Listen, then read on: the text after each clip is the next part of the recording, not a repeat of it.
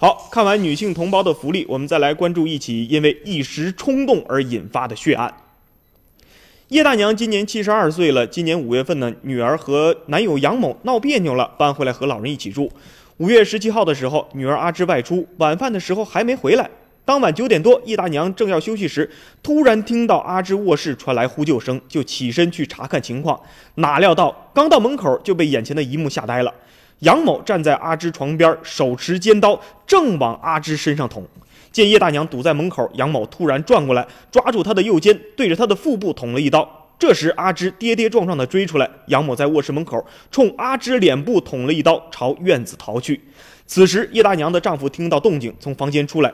杨某骑上阿芝的电动车逃离现场。邻居闻讯赶来后，拨打了幺二零和幺幺零。很快，救护车和警车赶来，阿芝和叶大娘被紧急送往医院。不幸的是，阿芝经抢救无效，当日死亡。又是一起令人骇闻的血案，但原因非常简单：杨某与阿芝是同居关系。杨某没有工作，为了撑门面啊，谎称自己有一个非常好的工作，向阿芝的朋友借了几万块钱啊，大概是一点四五万，其中拿出一万块钱给阿芝办生日宴了。